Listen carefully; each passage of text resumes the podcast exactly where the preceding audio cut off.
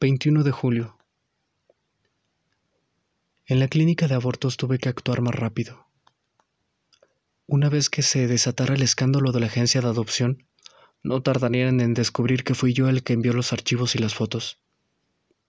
Había guardado las direcciones de las madres que vivían por la zona para colocar personalmente las fotos en sus buzones y no perderme sus reacciones al ver las fotos de sus hijos con la leyenda Me regalaste desgraciada. Después del trabajo, pasaba a una de las casas, tocaba el timbre y atoraba el sobre por la puerta como propaganda de comida rápida. A veces no lo veía hasta que salía por algo.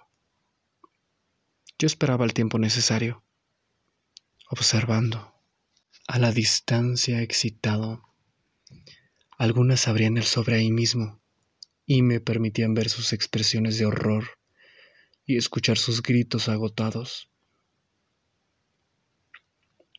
Una no logró respirar por unos instantes hasta que sollozó y se tragó toda la culpa que tenía atorada en la garganta desde años atrás. Otra gritó enfurecida. ¿Quién hizo esto? ¿En dónde estás, desgraciado? Sal, cobarde, dilo en mi cara. Otra se desmayó de la impresión y la última cayó fulminada por un infarto. Esas fueron las pocas que pude ver. El resto agarraban el sobre y regresaban a sus casas.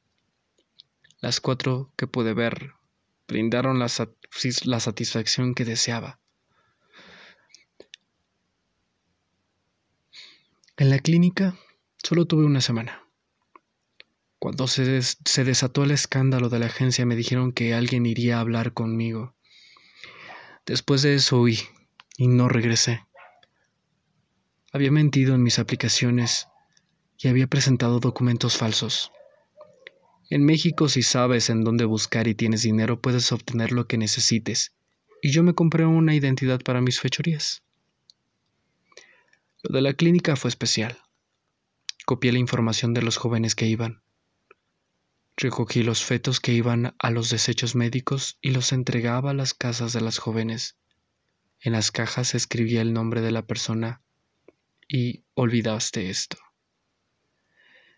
Me quedaba a escuchar los gritos de las jóvenes y de los padres, dependiendo del caso.